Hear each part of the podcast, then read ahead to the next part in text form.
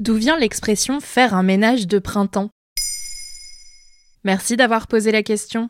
Le ménage de printemps, aussi appelé nettoyage de printemps ou grand nettoyage de printemps, est une tradition dont les origines historiques sont multiples et vieilles d'au moins plusieurs siècles. Et pourtant, elle est encore célébrée aujourd'hui. Selon une étude de l'Institut de sondage OpinionWay, en 2014, 71% des foyers français avaient déjà réalisé un nettoyage de printemps.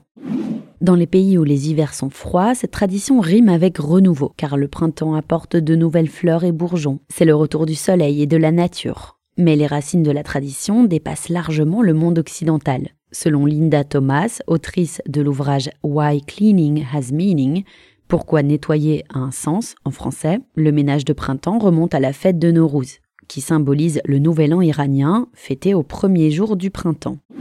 Il est coutume de tout nettoyer avant la nouvelle année, les surfaces, mais aussi les textiles et les meubles. Mais il y a une autre piste historique.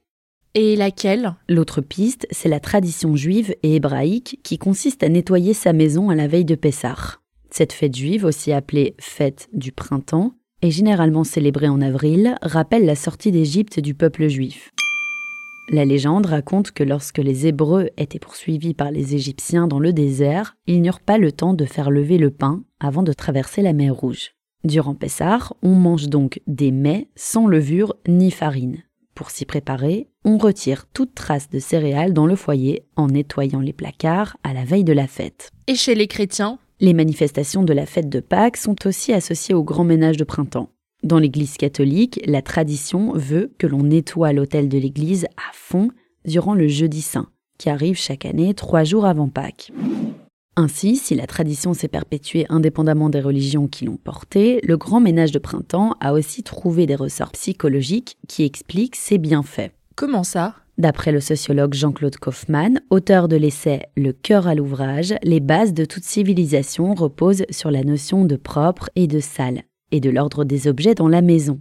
Dans un article paru dans Le Monde en 2011, juste avant la réédition de son ouvrage, il expliquait Faire le ménage, c'est remettre un système de fonctionnement des objets et des espaces qui va porter et cadrer les individus. Pour lui, nous avons un programme automatique qui pousse le corps à l'action. Donc notre cerveau, conditionné à l'ordre, perçoit le désordre comme un signal d'alerte. Il a besoin d'agir. Le geste est déclenché par une dissonance cognitive, c'est-à-dire un conflit entre le désordre que nous percevons et la référence inscrite dans notre cerveau.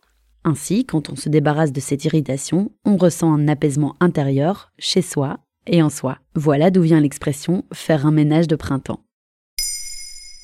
Maintenant, vous savez, un épisode écrit et réalisé par Johanna Cincinnatis. Ce podcast est disponible sur toutes les plateformes audio. Et si cet épisode vous a plu, n'hésitez pas à laisser des commentaires ou des étoiles sur vos applis de podcast préférés.